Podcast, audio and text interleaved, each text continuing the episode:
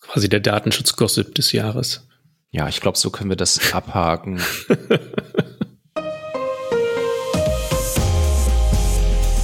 Herzlich willkommen zum Datenschutz Talk, Ihrem Podcast für die Themen Datenschutz und Informationssicherheit.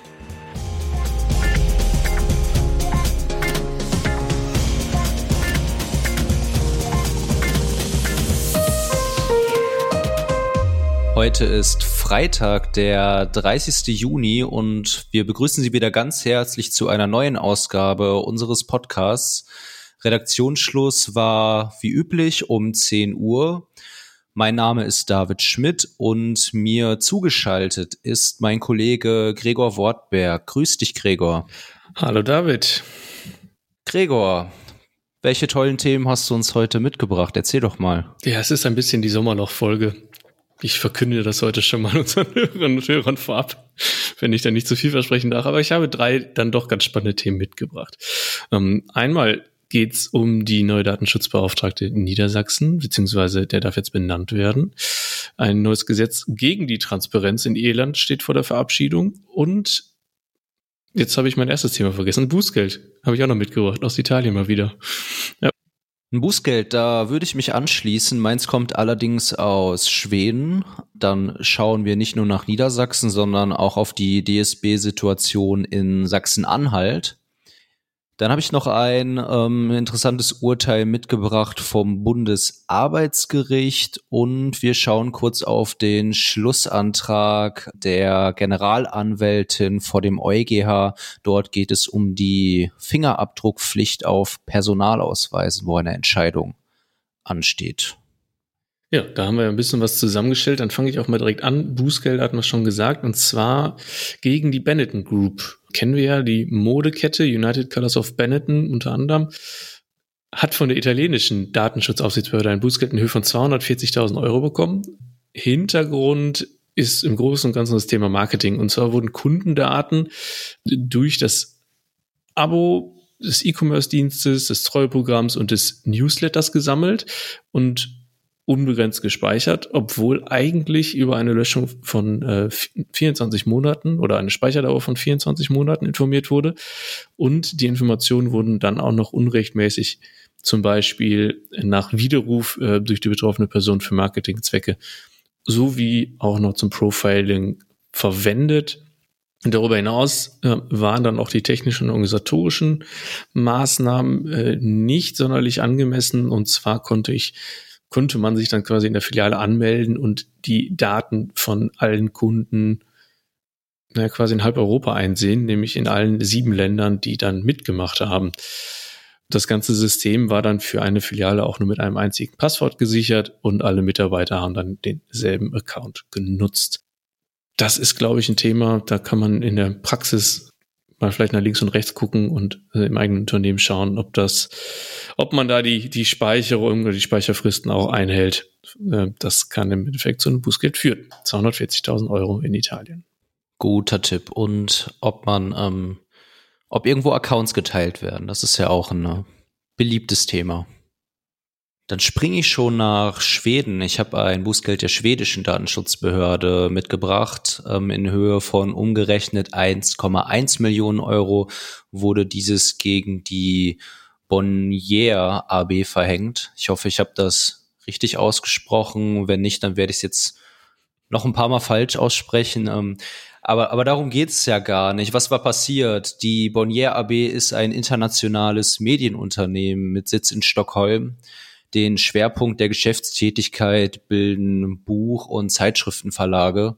Außerdem besitzt der Konzern Beteiligungen an verschiedenen Fernsehkanälen. Ermittlungen der Behörde, die als Folge diverser Beschwerden eingeleitet wurden, ergaben, dass die Bonnier AB über mehrere Monate hinweg Daten ihrer Kunden unter anderem zum Surfverhalten und getätigten Käufen auf den Webseiten ihrer zahlreichen Tochtergesellschaften sammelte. Teilweise wurden diese Informationen durch zusätzlich erworbene personenbezogene Daten angereichert, wie dem Geschlecht oder statistischen Angaben zur Kaufkraft oder der Lebensphase basierend auf dem Wohnort der jeweiligen Person. Die so erstellten Profile wurden zum Zweck des Marketings inklusive kommerzieller Telefonanrufe und personalisierter Werbung im Internet verwendet. Das hier verletzte Recht ist laut DSGVO-Portal, welches wir hier als Quelle herangezogen haben, Artikel 6 Absatz 1 DSGVO. Irgendwas stimmte also mit der Rechtsgrundlage nicht. Konkretere Infos standen dort leider nicht.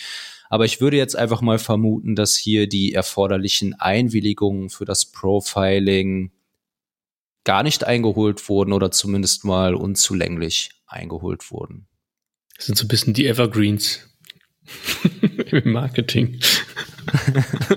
etwas, ne? Ja, etwas, ja. ja. Naja, weg von den Datenschutzbußgeldern hin zu den Datenschutzaufsichtsbehörden in Deutschland insbesondere nach Niedersachsen, genauer gesagt, wie vorhin schon angekündigt. Ähm, dort ist die nach fast acht Jahren aus dem Amt scheidende Landesdatenschutzbeauftragte Barbara Thiel ähm, mit dem Versuch gescheitert, ähm, durch einen beim Verwaltungsgericht Hannover eingereichten Eilantrag die Ernennung ihres Nachfolgers zu verhindern. Ähm, zusammengefasst äh, bemängelt Thiel, dass es kein öffentliches Ausschreibungsverfahren ähm, für die Position gegeben habe und äh, somit für sie auch keine Möglichkeit, sich für eine weitere Amtszeit zu bewerben. Und darüber hinaus ähm, zweifelt sie auch noch in dem Eilantrag die Qualifikation des avisierten Nachfolgers aufgrund mangelnder Erfahrung im Datenschutz an.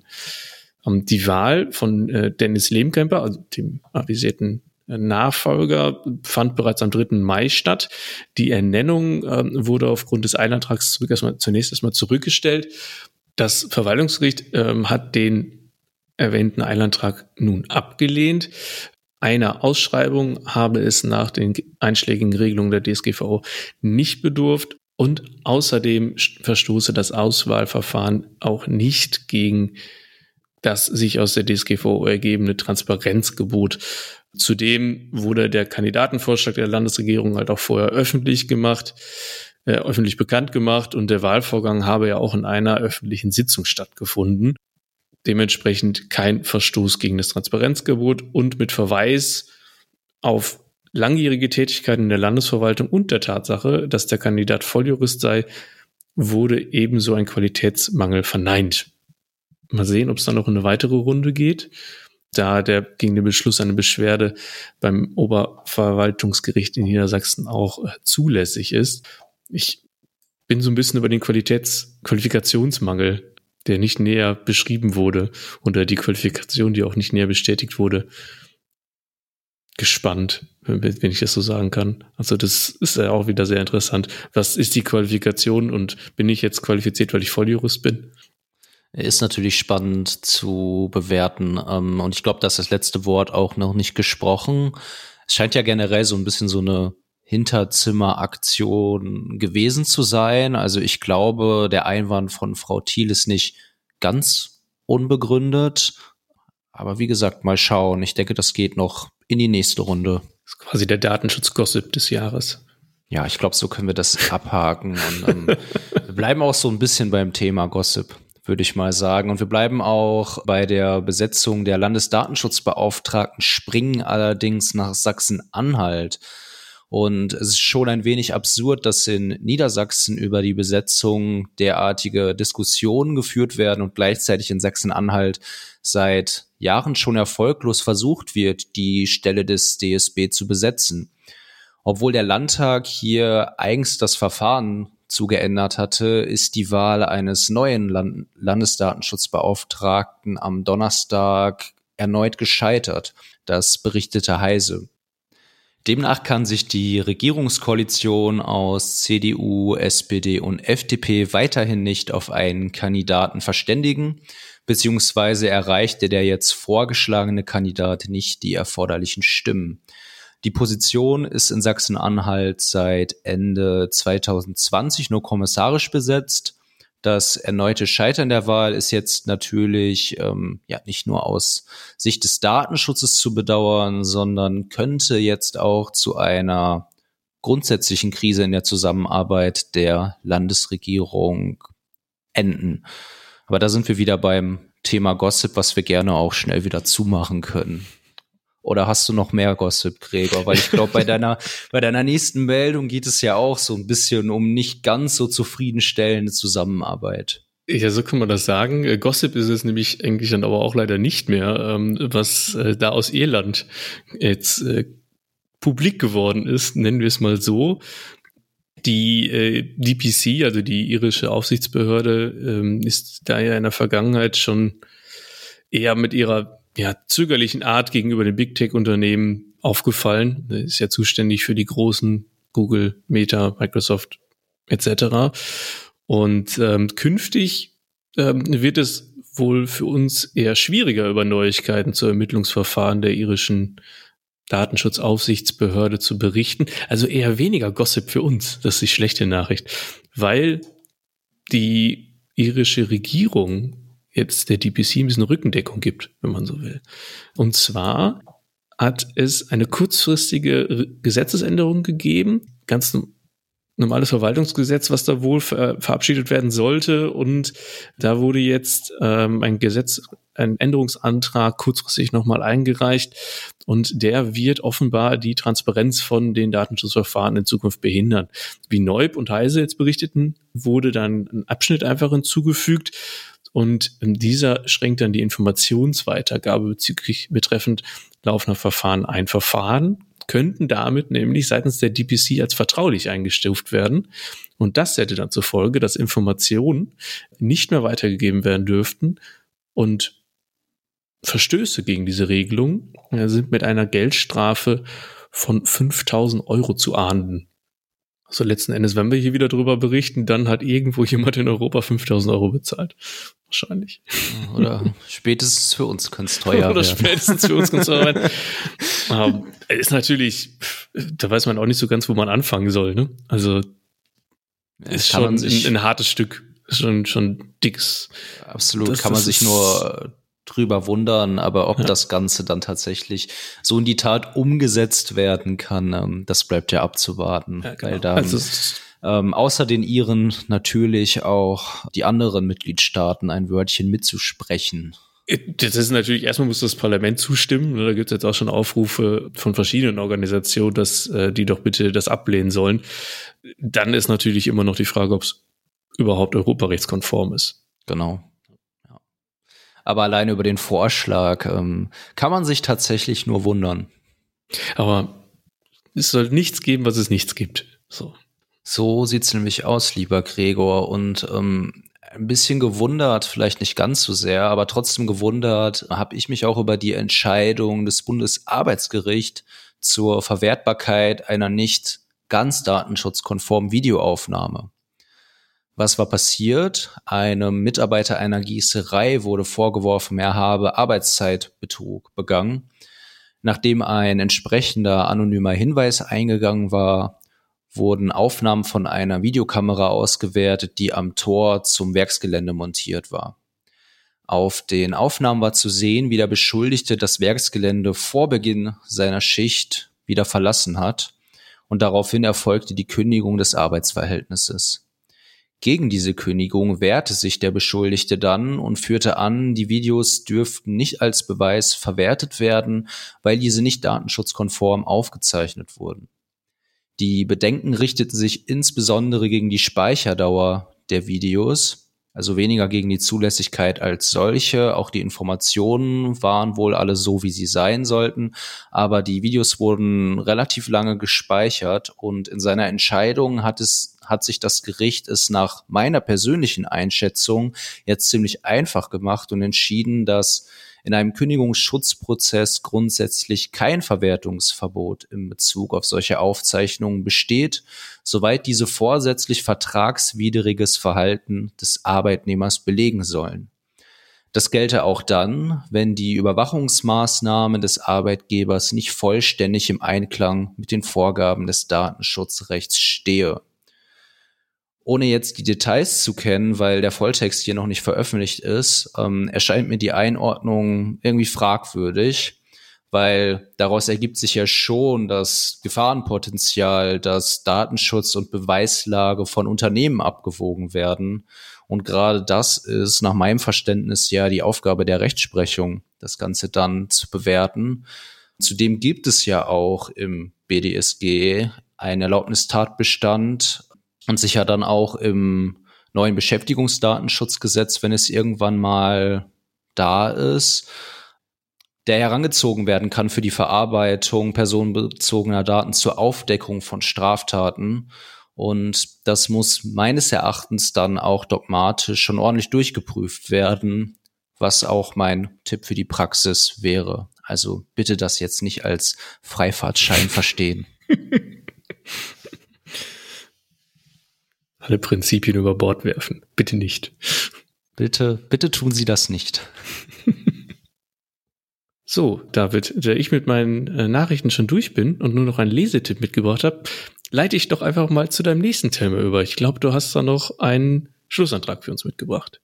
Ja, tatsächlich. Ähm, ein Schlussantrag ähm, der Generalanwältin vor dem EuGH und es geht darum, ob die ähm, Fingerabdrücke auf Personalausweisen ähm, erfasst werden dürfen, ob dies erlaubt ist, die seit dem Jahr 2021 bestehende EU-weit bestehende Verpflichtung hierzu, in jedem neuen Personalausweis Fingerabdrücke aufzunehmen, ist laut Generalanwältin äh, Leila Medina nämlich rechtens. Dies wird insbesondere mit der zusätzlichen Vereinheitlichung und der Fälschungssicherheit verargumentiert. Gleichzeitig seien die Daten auch gut genug geschützt und damit sei garantiert, dass die in einem neu ausgestellten Ausweis gespeicherten biometrischen Daten ausschließlich dem Ausweisinhaber zur Verfügung stehen. Das Urteil des EuGH hierzu ähm, steht noch aus, wobei dieser ja erfahrungsgemäß in den allermeisten Fällen zumindest den Anträgen der Generalanwälte folgt. Zweifel an der Verordnung hatte jedenfalls das ähm, Verwaltungsgericht Wiesbaden an den Europäischen Gerichtshof herangetragen. In der hessischen Landeshauptstadt hatte nämlich ein deutscher Staatsbürger gegen die Aufnahme seiner Fingerabdrücke auf dem Ausweis geklagt.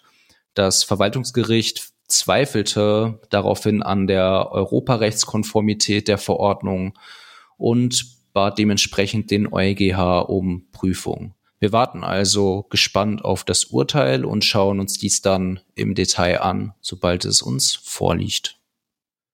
Und dann kommen wir aber zu den Lesetipps. Gregor, was hast du mitgebracht? Zunächst habe ich ein Arbeitspapier mitgebracht, das äh, der BFDI veröffentlicht hat im Kontext des Telekommunikationsbereichs. Und zwar geht es da konkret in diesem Arbeitspapier um die Authentifikation im Telekommunikationsbereich. Auf Basis von Praxiserfahrungen hat der BFDI dieses äh, Arbeitspapier veröffentlicht und für dieses führt dann Parameter auf, welche für eine sichere Authentifikation, also für angemessene technische organisatorische Maßnahmen dann letzten Endes wichtig sind. Insbesondere soll äh, damit sichergestellt werden, dass äh, künftig missbräuchliche Aktivitäten wie SIM-Swapping, also die betrügische Übernahme von fremden SIM-Karten, äh, unterbunden wird, beziehungsweise gegen diese vorgegangen werden kann. Und da sicherlich für den einen oder anderen interessante Tipps drin. Genau, und über die Datenschutzaufsicht in Niedersachsen haben wir heute schon kurz gesprochen. Dieser hat jetzt eine neue Handreichung zum Datenschutz im Verein veröffentlicht ja, Vereinsarbeit jetzt gerade im Sommer natürlich wieder ein Thema und da gibt es ja auch die ein oder andere Frage, ähm, die sich aus der Datenschutzgrundverordnung ergibt. Ähm, die Handreichung ist jetzt mit einigen Beispielen angereichert, die man sich anschauen kann und sie richtet sich vor allem an Vereinsvorstände, die verantwortlich für die Einhaltung der Datenschutzbestimmungen sind. Zu guter Letzt möchten wir noch auf eine Stellungnahme der Konferenz der unabhängigen Datenschutzbehörden Deutschlands hinweisen. Die DSK hat sich in einer äh, hat sich geäußert zum politischen Targeting mit dem Titel Datenschutz sichert freie politische Willensbildung quasi eine Positionierung zur Absicherung der Einwilligung durch gesetzliche Vergierung im Zusammenhang mit dem Verordnungsvorschlag über die Transparenz und das Targeting politischer Werbung. Kurz zusammengefasst. Super. Ich glaube, dann sind wir durch für heute. Oder hättest du noch was? Nein, nichts weiter mitgebracht. Ja, Gregor, dann ähm, verabschiede ich dich und unsere Zuhörerinnen und Zuhörer ins Wochenende. Bedanke mich wie immer für die Unterstützung bei dir und natürlich auch fürs Zuhören. Hoffe, dass uns alle treu bleiben und dass wir uns beim nächsten Mal wieder hören. Dir auch ein schönes Wochenende und bis bald. Auf bald.